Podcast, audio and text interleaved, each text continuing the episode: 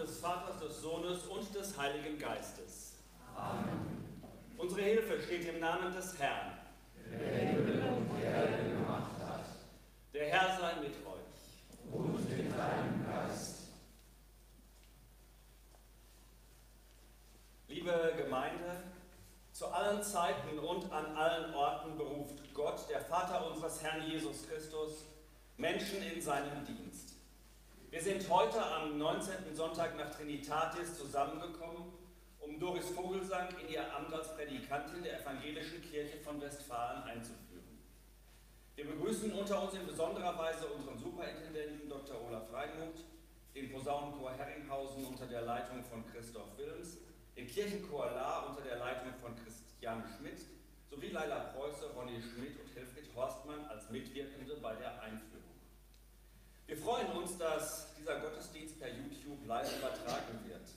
Ich begrüße alle Teilnehmenden zu Hause an den Bildschirmen. In unserem Gottesdienst gilt die 3G-Regel. Wir achten zudem auf den nötigen Abstand und dürfen nach den geltenden Bestimmungen ohne Masken singen. Ein zentrales Thema des 19. Sonntags nach Trinitatis ist die Heilung. Dieses Thema ist gerade bei uns besonders aktuell. Vieles können wir in eigener Verantwortung tun, doch in vielen Dingen zeigt sich unsere menschliche Hilflosigkeit. Wir weichen von Gottes Wegen ab und können, so ist es unsere evangelische Überzeugung, aus eigener Kraft nicht zurück zu Gott finden. Darum lasst uns gemeinsam unseren himmlischen Vater um sein Erbarmen bitten. Der allmächtige Gott erbarme sich unser. Er vergebe uns unsere Sünde und führe uns zum ewigen Leben. Amen. Und so lasst uns im Kyrie unseren hier anwesenden Gott begrüßen.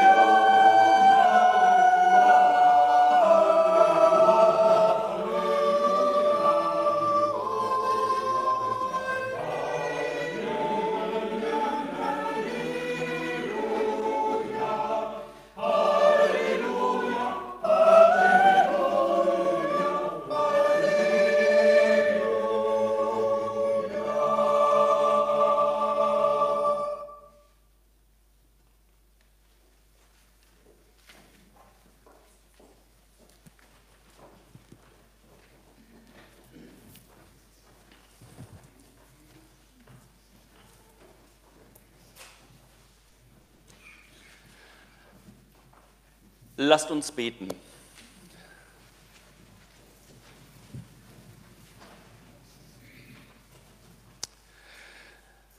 Richte unseren Sinn stets auf dich, Herr, dass wir beständig zu dir rufen im Gebet und dich alle Zeit mit Worten und Taten preisen. Durch Jesus Christus, deinen Sohn, der mit dir und dem Heiligen Geist lebt und verherrlicht wird von Ewigkeit zu Ewigkeit.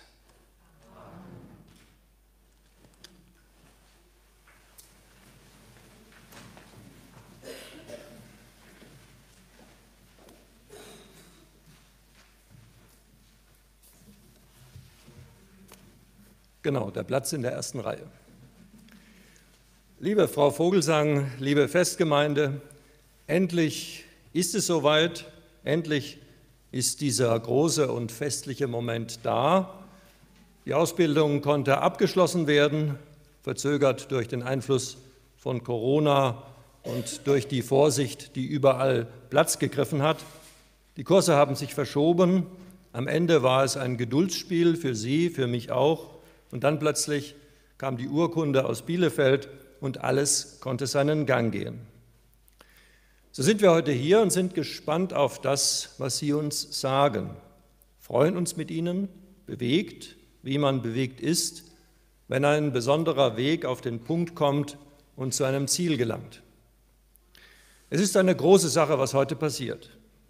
Die Gemeinde ist da, vertraute Menschen, Familie, aus der Nähe und sogar aus der Ferne habe ich gesehen, Predikantenkolleginnen und Kollegen.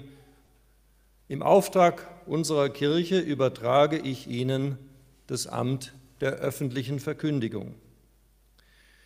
Sie werden die Botschaft von der Versöhnung, die für uns im Zentrum der Bibel liegt, verkündigen und uns nahebringen dürfen.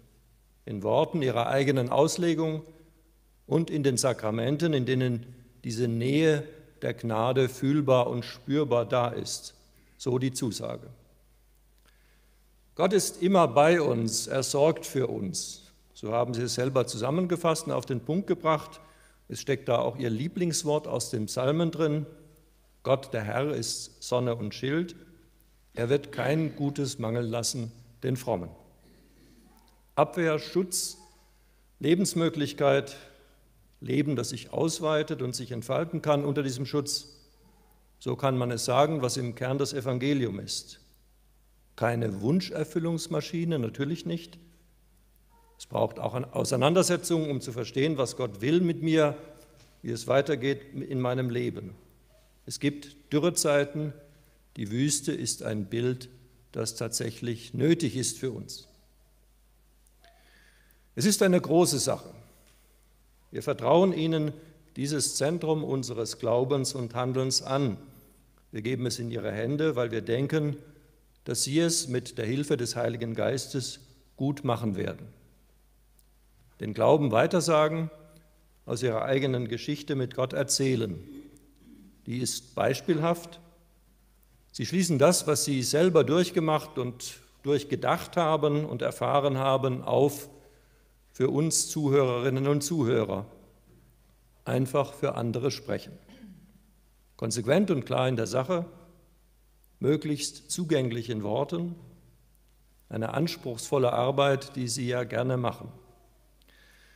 Eine Wortfindungssache, die dann, wenn es gut geht und dem Heiligen Geist der zündende Funke dazukommt, bei uns etwas auslöst.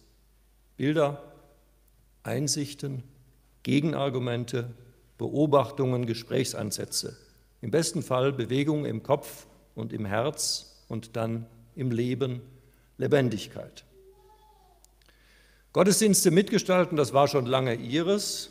Im Team mit anderen etwas auf die Beine stellen. Es gibt viele Bereiche, die von ihrer Energie und von ihren Ideen profitieren. Das wird mit Sicherheit so bleiben, das soll auch so bleiben. Aber jetzt ist etwas Neues dazugekommen Sie haben Zutrauen auf einem neuen Feld in sich entdeckt und entfalten können. Ilva Gorban spielt dabei eine große Rolle, auch die Supervision, bei anderen sehen können, was möglich ist und das dann für einen selber in die erreichbare Nähe kommen lassen. Das hat sich da, glaube ich, ereinigt, ereignet bei Ihnen. Es wird für einen selber etwas Neues erreichbar. Man traut es sich zu, man traut sich was Neues zu. Reden vor anderen, über Glauben und Leben, über Gott. Nicht jede Gnadengabe liegt schon immer auf der Hand. Sie haben das Charisma der verkündigenden Rede erst entdecken müssen und dann aber konsequent mit der ihnen eigenen Energie entfaltet. Das Theologieinteresse ist schon lange da. Der Basiskurs in Bethel war eine große Hilfe, eine Grundausbildung, auf die Sie immer wieder zurückgreifen. Die Prädikantinnenausbildung unserer eigenen Landeskirche ist im Grunde nur noch das i-Tüpfelchen, das dazu kam und die Sache vollendet hat. Sie suchen Tiefe und sie werden Tiefe brauchen. Der theologische Hunger ist groß. Christian Rasch als Mentor hat das aufgenommen und fruchtbare Hintergrundgespräche geführt und ihr liturgisches Gespür geschärft. So ist die Berufung heute ein Schritt auf dem Weg zu anderem Selbstverständnis und anderem Selbstbewusstsein, eine Entfaltung einer neuen Möglichkeit, eine Selbstentdeckung, möchte ich sagen, eine Berufung. Beides gehört zusammen, beides als zwei Seiten ein und derselben Medaille. Selbstbestimmtheit, das ist ihnen sehr wichtig und sie fügt sich jetzt in den Ruf, in die Nachfolge. Immer in dem Bewusstsein von Gott geschützt, wie hinter einem Schild unterwegs zu sein, auch wenn der Schild nicht alles abhalten kann, was auf einen zufliegt. Sie bringen ihren persönlichen Werdegang und ihre berufliche Entwicklung mit ein, das ist der Sinn Sie haben andere Erfahrungen als Berufstheologen. Die sollen fruchtbar sein für Predigthörerinnen und Predigthörer. Glaube wird lebendig im Nachdenken, im Sprechen und im Beten, im Erzählen. Glaube wird weitergegeben, indem wir ihn praktizieren und über ihn reden. Wir trauen es Ihnen zu, dass Sie die Worte finden, die zum Glauben anstacheln. Worte, die hängen bleiben im Gedächtnis und etwas auslösen, anstoßen oder abwehren. Predigen, Gottesdienste feiern, ist eine große und schöne Aufgabe. Gott inspiriere sie und nehme ihnen jede Verzagtheit. Gott der Herr ist Sonne und Schild, er wird kein Gutes mangeln lassen, den frommen. Amen. Lassen Sie uns jetzt gemeinsam unseren Glauben bekennen. Ich bitte Sie dazu aufzustehen.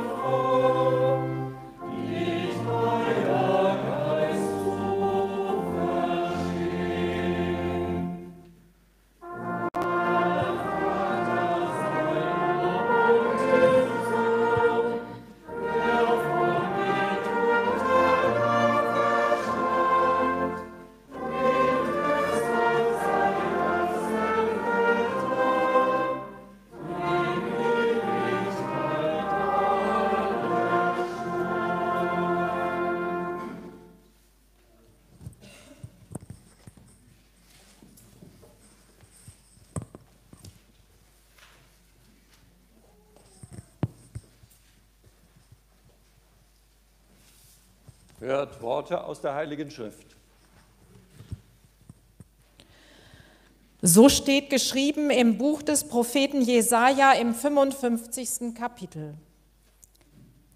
Meine Gedanken sind nicht eure Gedanken und eure Wege sind nicht meine Wege, spricht der Herr, sondern so viel der Himmel höher ist als die Erde, so sind auch meine Wege höher als eure Wege und meine Gedanken als eure Gedanken.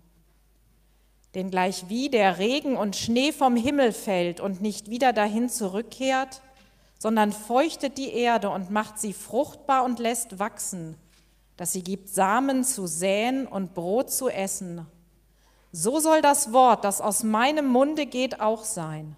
Es wird nicht wieder leer zu mir zurückkommen, sondern wird tun, was mir gefällt.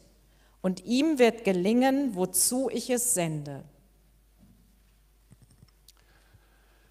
So steht geschrieben im Brief des Paulus an die Römer im zehnten Kapitel. Wer den Namen des Herrn anrufen wird, soll gerettet werden. Wie sollen sie aber den anrufen, an den sie nicht glauben? Wie sollen sie aber an den glauben, von dem sie nichts gehört haben? Wie sollen sie aber hören ohne Prediger? Wie sollen sie aber predigen, wenn sie nicht gesandt werden? Wie denn geschrieben steht, wie lieblich sind die Füße der Freudenboten, die das Gute verkündigen. Aber nicht alle sind dem Evangelium gehorsam, denn Jesaja spricht: Herr, wer glaubt unseren Predigern? So kommt der Glaube aus der Predigt, das Predigen aber durch das Wort Christi. Liebe Schwester Doris Vogelsang, in den Worten der Heiligen Schrift hast du gehört, was uns als Predigern und Predigerinnen aufgetragen ist. Du sollst das Evangelium von Jesus Christus verkündigen, wie es in der Heiligen Schrift gegeben und in den Bekenntnissen unserer Kirche bezeugt ist. Du sollst der Gemeinde mit der Taufe und dem Abendmahl dienen, wie sie Jesus Christus eingesetzt hat. Dein Amt sollst du in Verantwortung und Treue führen und dich in allem so verhalten, dass die glaubwürdige Ausübung des Amtes nicht beeinträchtigt wird. Du stehst in der Gemeinschaft aller Mitarbeitenden der Kirche und wirst in deinem Dienst von der Fürbitte der Gemeinde begleitet. Vertraue darauf, dass Gottes Verheißung dich trägt und sein Heiliger Geist dir beisteht. So frage ich dich, Doris Vogelsang, bist du bereit, dieses Amt zu übernehmen? So bezeuge es vor Gott und vor dieser Gemeinde mit deinem Ja. Ebenso frage ich euch, die Mitglieder des Presbyteriums und die versammelte Gemeinde. Seid ihr bereit, die Predikantin Doris Vogelsang aufmerksam zu begleiten und ihr Vertrauen zu schenken? Seid ihr bereit, sie zu unterstützen in ihrem Dienst und mit ihr zusammen das gottesdienstliche Leben in Herringhausen zu fördern? So antwortet ja mit Gottes Hilfe. Ja, mit Gottes Hilfe. Im Gehorsam gegen den Auftrag, den der Herr seiner Kirche gegeben hat und im Vertrauen auf seine Verheißung berufen wir dich zum Dienst im Amt der öffentlichen Verkündigung. Lasst uns beten.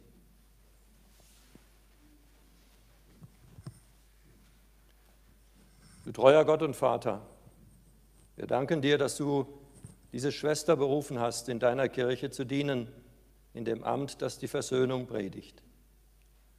Wir bitten dich, leite sie durch den Heiligen Geist, dass sie dein Wort recht verkündet und deiner Gemeinde mit den Sakramenten nach deinem Willen dient. Bewahre sie in Anfechtung und Zweifel. Schenke ihr Mut und Zuversicht, dein Heil vor der Welt zu bezeugen. Erhalte deine Kirche und alle, die ihr dienen, in deiner Wahrheit bis an den Tag, an dem du dein Reich vollenden wirst in Herrlichkeit durch Jesus Christus, unseren Herrn. Amen.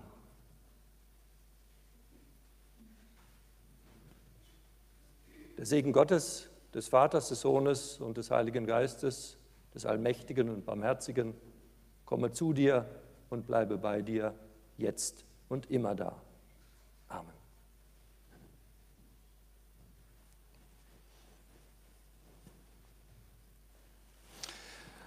Einen anderen Grund kann niemand legen als den, der gelegt ist, welcher ist Christus Jesus.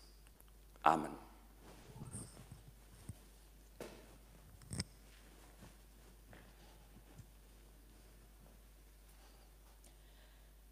Ist jemand in Christus, so ist er eine neue Kreatur. Das Alte ist vergangen, siehe, Neues ist geworden.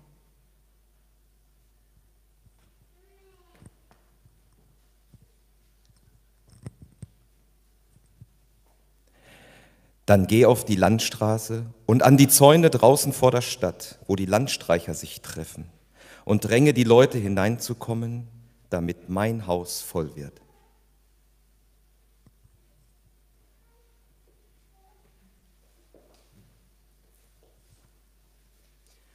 Gott hat euch nicht gegeben den Geist der Furcht, sondern der Kraft und der Liebe und der Besonnenheit.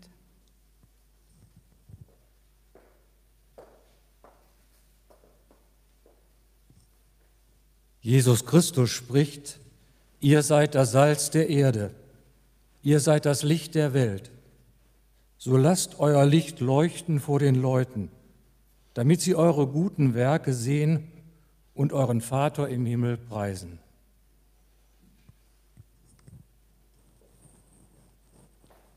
Christus spricht, nicht ihr habt mich erwählt, sondern ich habe euch erwählt und bestimmt, dass ihr Frucht bringt und dass eure Frucht bleibt. Und jetzt gibt es die Stola.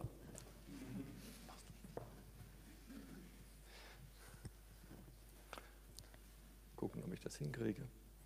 Die Stola, die alle tragen dürfen, die zum Predigtamt und zur Verwaltung der Sakramente berufen sind, symbolisiert das Joch Christi, von dem in Matthäus 11 die Rede ist. Christus spricht, nehmt auf euch mein Joch und lernt von mir, denn ich bin sanftmütig und von Herzen demütig. So werdet ihr Ruhe finden für eure Seelen, denn mein Joch ist sanft und meine Last ist leicht. Geh hin im Frieden. Amen.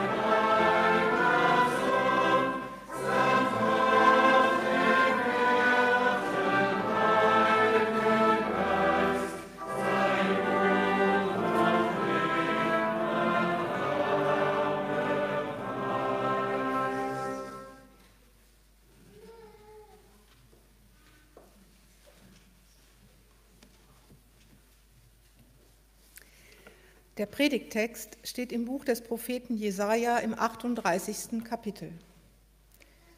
Hiskias Dankgebet. Hiskia, der König von Juda, erholte sich von seiner Krankheit. Dann verfasste er dieses Gebet. Als ich krank war, sagte ich, mitten im Leben muss ich gehen. Ich stehe an der Schwelle des Todes, der Rest meiner Jahre wird mir genommen dann kann ich den Herrn nicht mehr sehen, den Herrn im Lande der Lebendigen. Dann kann ich keinen Menschen mehr erblicken, weil ich nicht mehr auf der Welt bin. Meine Bleibe auf der Erde wird abgebrochen, sie wird weggetragen wie ein Hirtenzelt. Ich habe mein Leben zu Ende gewebt, wie ein Weber, der am Schluss den Stoff einrollt. Der wird dann vom Webstuhl abgeschnitten. Tag und Nacht lässt du, Gott, mich mein Ende spüren. Bis zum Morgen versuche ich vergeblich zur Ruhe zu kommen.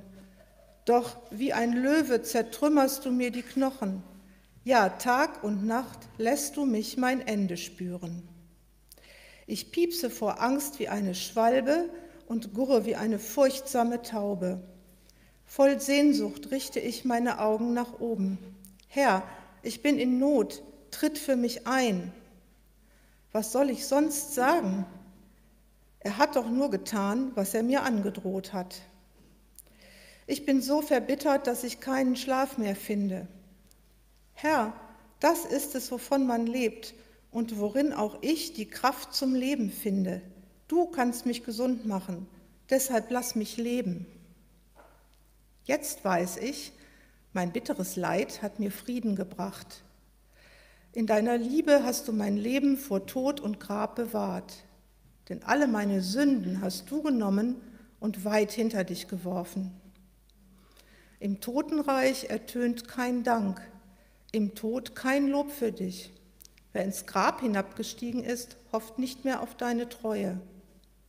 Doch wer am Leben ist, der kann dir danken, so wie ich es heute tue. Väter erzählen ihren Kindern von deiner Treue. Der Herr hat mich gerettet. Deshalb wollen wir in seinem Tempel singen und musizieren, solange wir leben.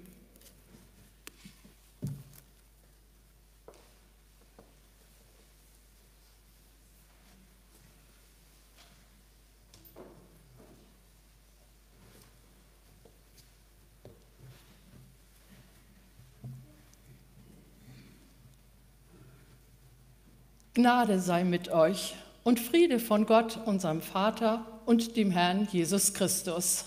Amen. Liebe Gemeinde, der Predigtext ist das Gebet, in dem König Hiskia Gott dankt für seine Heilung nach schwerer Krankheit.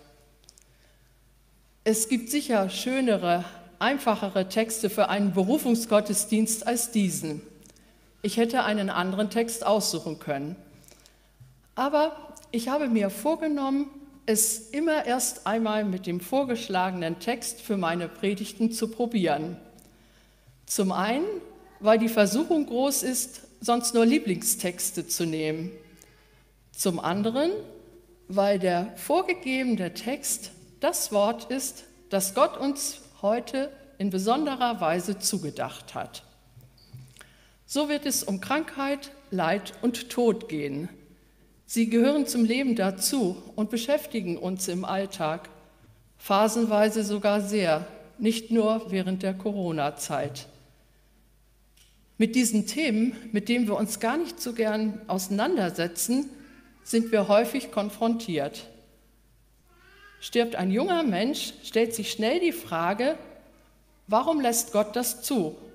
Warum greift er nicht ein und schenkt eine gute Lösung? König Hiskia ist keine 40 Jahre alt, als er sterbenskrank wird.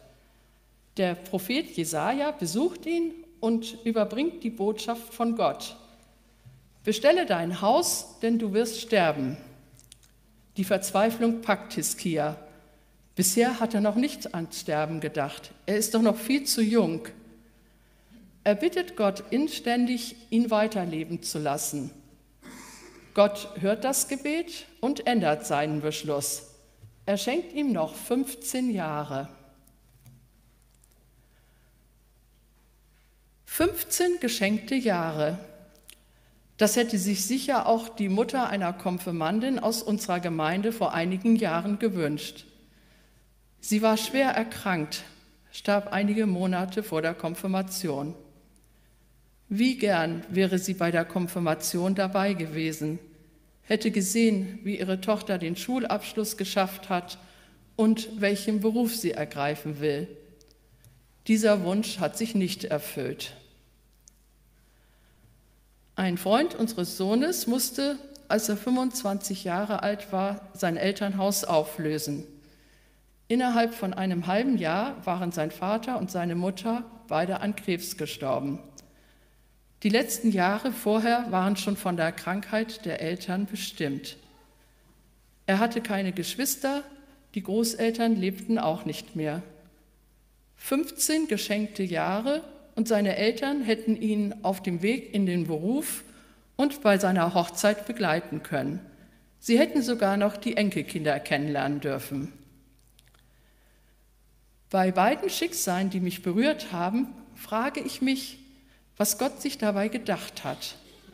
Warum handelt Gott so? Warum hat er kein Einsehen und schenkte diesen kranken Menschen noch einige Jahre? Warum dürfen manche Menschen 100 Jahre alt werden, andere nicht einmal 50? Ein Beispiel fällt mir ein, das zeigt, dass Gott auch heute noch so handelt wie bei König Hiskia. Ich kenne eine Frau, die vor ungefähr 25 Jahren eine sehr schwere, äußerst seltene Krebserkrankung bekam. Sie hatte vier kleine Kinder. Schon die Diagnose war schwierig und die Ärzte wussten nicht, wie sie ihr helfen konnten. Die Verzweiflung war groß und es sah so aus, als wenn sie sterben müsste. Dann entdeckten die Ärzte im Internet, dass es in Amerika schon eine Behandlungsmethode für diese besondere Erkrankung gab. Tatsächlich hat die Behandlung angeschlagen. Gebete sind erhört worden. Gelegentlich treffe ich diese Frau in der Stadt und freue mich, sie jetzt noch so lebendig laufen zu sehen. König Hiskia bringt in seinem Dankgebet alles zum Ausdruck, was er erlebt hat, nachdem ihm Jesaja die Ankündigung überbracht hat. Er beschreibt seine Todesangst, seine Sterbegedanken. Mit 25 Jahren ist er König des Südreichs Juda geworden und führt bedeutende Reformen durch. Er ist ein frommer Mann und nimmt gern an den Gottesdiensten im Jerusalemer Tempel teil. So viel vorgenommen hat er sich noch, will den Menschen von Gottes Werk erzählen. Sein Lebenswerk ist noch nicht fertig, aber sein Lebensfaden soll abgeschnitten werden. Er beschreibt es mit dem Bild des Webens. Hinzu kommt, dass die Menschen damals meinten, dass es eine Strafe Gottes ist, wenn man so früh sterben muss. Gottes Wohlgefallen zeigt sich in einem langen, erfüllten Leben. Außerdem hat Hiskia Angst, nach dem Tod von Gott getrennt zu sein, weil er gesündigt hat. Glücklicherweise brauchen wir diese Angst heute nicht mehr haben. Gottes Wohlgefallen zeigt sich nicht an der Länge unseres Lebens. Im Unterschied zu Hiskia glauben wir an Jesus, der uns errettet hat. Jesus starb auch in der Mitte seines Lebens im besten Alter. Er hatte vermutlich auch noch viel vor, wollte Menschen von seinem Vater erzählen, helfen, heilen. Aber er musste mit 30 Jahren sterben, damit unsere Sünden vergeben sind. Gott hat seinen Sohn nicht geschont. Darauf gründet sich unser Vertrauen, nach dem Tod bei Gott zu sein, egal wie alt wir sind. Ich glaube fest an ein himmlisches Leben nach dem Tod und dass es den Verstorbenen dort unvorstellbar gut geht. Trotzdem bleibt in mir die Frage und der Zweifel, ob für manche Menschen der Zeitpunkt des Todes der richtige ist. Nach meinem menschlichen Verständnis ist es das nicht, wenn Eltern so früh sterben müssen, wie zum Beispiel bei der Konfirmandin aus unserer Gemeinde oder dem Freund unseres Sohnes. In dem Schlaflied Guten Abend, gute Nacht heißt es, morgen früh, wenn Gott will, wirst du wieder geweckt. Die Betonung liegt auf, wenn Gott will. Gottes Wille bleibt für uns manchmal nicht nachvollziehbar. In manchen Situationen hilft es nur, sich darauf zu verlassen, dass Gott einen Plan hat und es gut mit uns meint. Der frühere Präses der Rheinischen Kirche, Nikolaus Schneider, stellte nach dem Tod seiner Tochter die Frage, wie Gott mit uns umgeht. Seine Tochter Maike war 22 Jahre alt, als sie nach schwerer Krebserkrankung starb. Sie hatte gerade ein Theologiestudium begonnen. Sehr viele Menschen haben gebetet, dass sie den Krebs besiegen könnte und ihr weitere Lebensjahre geschenkt werden. Diese Gebete wurden nicht erhört, anders als bei Hiskia. Nikolaus Schneider hadert mit Gott, aber er zweifelt nie an Gott. Er weist deutlich darauf hin, dass es diese dunklen Seiten von Gott gibt. Sie sind existent, dürfen nicht verschwiegen werden. Er sagt offen, dass das mit Maikes Tod nicht in Ordnung war und dass er Gottes Handeln nicht verstehen kann. Nach unserer menschlichen Meinung war der Zeitpunkt des Todes von Maike Schneider nicht der beste. Gott hat aber anders entschieden. König Hiskia hat Grund zur Freude. 15 Jahre sind ihm geschenkt worden. Das bringt er zum Schluss seines Dankliedes zum Ausdruck. Wer am Leben ist, der kann dir danken, so wie ich es heute tue. Der Herr hat mich gerettet. Deshalb wollen wir in seinem Tempel singen und musizieren, solange wir leben. Ich denke, dass es gut ist, sich damit abzufinden, dass Gott scheinbar manchmal Gebete erhört und erfüllt und manchmal auch nicht. Es ist seine Entscheidung. Ich empfinde sie zuweilen als ungerecht und kann sie nicht nachvollziehen. Trotzdem glaube ich weiterhin, dass Gott es gut mit mir und auch mit Ihnen meint und alles einen Sinn hat. Gelernt habe ich im Laufe meines Lebens, dass es sinnlos ist, nach dem Warum zu fragen. Die Frage nach dem Warum zermürbt, macht unzufrieden und hilft nicht weiter. Es gibt keine Antwort. Besser ist es, nach dem Wozu zu fragen. Wozu war es gut, dass etwas so passiert ist? Wozu hat es geholfen? Ich möchte es gerne an einem Beispiel verdeutlichen. Ich habe gerade das Buch von Dr. Johannes Wimmer gelesen, wenn die Faust des Universums zuschlägt. Dr. Johannes Wimmer ist 38 Jahre alt, Arzt und Fernsehmoderator im NDR. Gut aufgelegt, freundlich, zugewandt, mit einer großen Klappe und einem Schalk im Nacken macht er Fernsehbeiträge zu medizinischen Themen und Lebensfragen. Im vergangenen Jahr hat er seine sechs Monate alte Tochter Maximilia durch einen Hirntumor verloren. In seinem Buch schreibt er sehr persönlich und bewegend über die Erkrankung, das Abschiednehmen und den Trauerprozess. Auch in Talkshows im Fernsehen erzählt er offen und ehrlich davon. Auf die Frage, warum ein Kind mit sechs Monaten an einem seltenen aggressiven Hirntumor stirbt, gibt es, meine ich, keine überzeugende Antwort. Zur Frage nach dem Wozu habe ich eine Idee. Johannes Wimmer hat kurz vor seinem fünften Geburtstag erleben müssen, wie sein Vater plötzlich tot zusammengebrochen ist.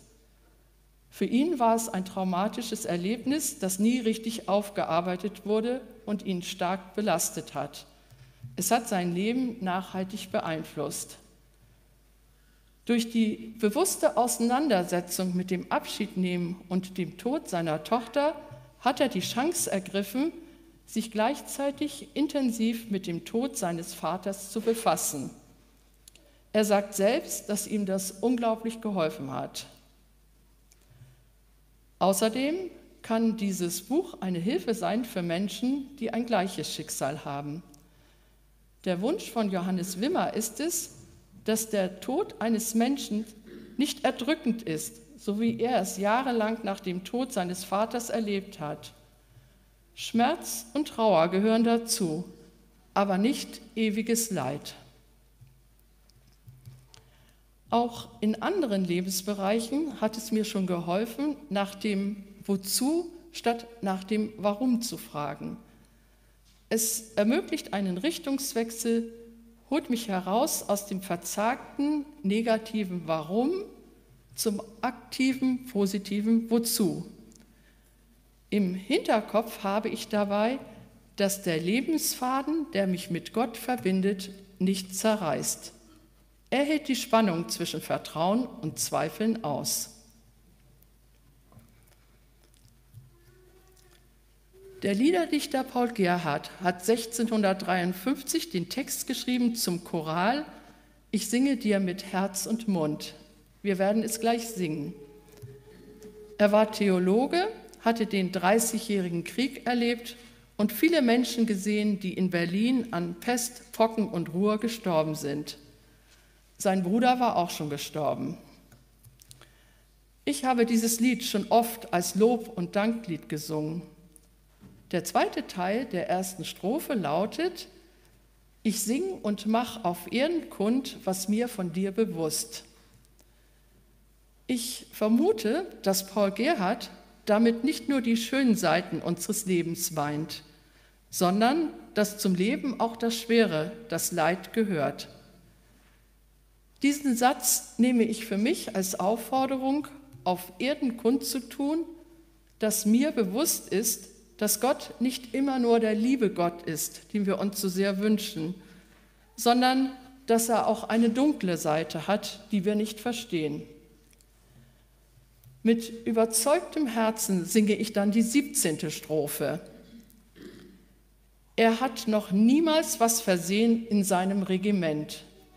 Nein, was er tut und lässt geschehen, das nimmt ein gutes End. Amen. Und der Friede Gottes, der höher ist als unsere Vernunft, der halte unseren Verstand wach und unsere Hoffnung groß und stärke unsere Liebe. Amen.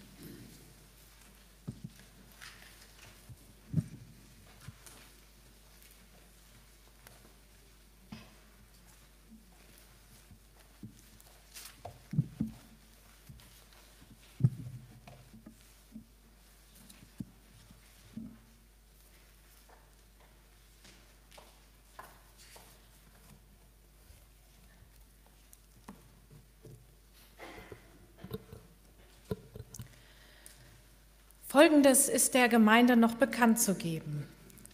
Die Kollekte am Erntedankgottesdienst betrug 212,78 Euro. Für die eigene Gemeinde wurden gegeben 74,15 Euro. Bei der Konfirmanden-Brotbackaktion 5000 Brote für Brot für die Welt kamen insgesamt 291 Euro zusammen. Die Kollekte der Minikirche ebenfalls für Brot für die Welt betrug 57,20 Euro. Die Kollekte für den heutigen Sonntag ist bestimmt für die Aktion Hoffnung für Osteuropa und für Kirchen helfen Kirchen. Dazu gibt es folgende Informationen. Hilfe kennt keine Grenzen. Hoffnung für Osteuropa, das sind konkrete Zeichen der Solidarität für soziale und diakonische Projekte in den ärmeren Regionen des europäischen Kontinents. Kirchen helfen Kirchen unterstützt christliche Gemeinden in der ganzen Welt bei ihrer pastoralen und diakonischen Arbeit. Die Kollekte wird am Ausgang eingesammelt. Dort befinden sich zwei Spendenkästen, einer für die eigene Gemeinde und der andere ist für die abgekündigte Kollekte bestimmt. Auf folgende Veranstaltungen der kommenden Woche möchte ich noch hinweisen. Am Montag um 20 Uhr meditatives Singen im Gemeindehaus. Am kommenden Sonntag, den 17.10., hält Pfarrer Dr. Karsch um 10 Uhr den Gottesdienst hier in der Kirche. Im Namen von Doris Vogelsang möchte ich ganz herzlich zum Empfang ins Gemeindehaus im Anschluss an den Gottesdienst einladen. Bitte gehen Sie nach dem Gottesdienst einfach wieder durch den gelben Raum zurück ins Gemeindehaus. Dort können wir dann mit einem Glas Sekt anstoßen. Es gibt aber auch Kaffee und Tee. Und nun lasst uns Fürbitte halten.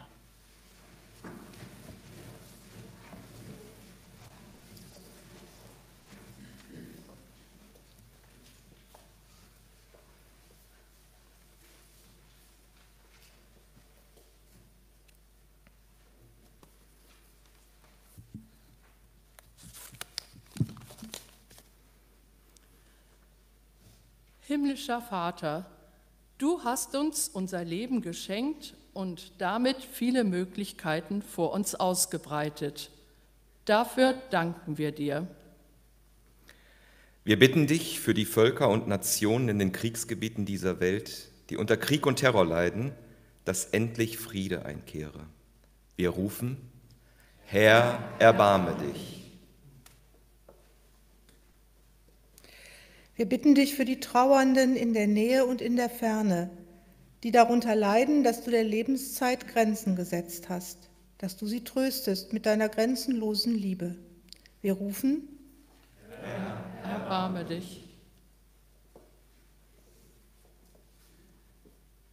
Wir bitten dich für die Männer und Frauen, die durch eine Krankheit eingeschränkt sind, die nicht sehen, sprechen oder hören können, dass sie sich trotz ihrer Begrenzung entfalten. Wir rufen, Herr, erbarme dich.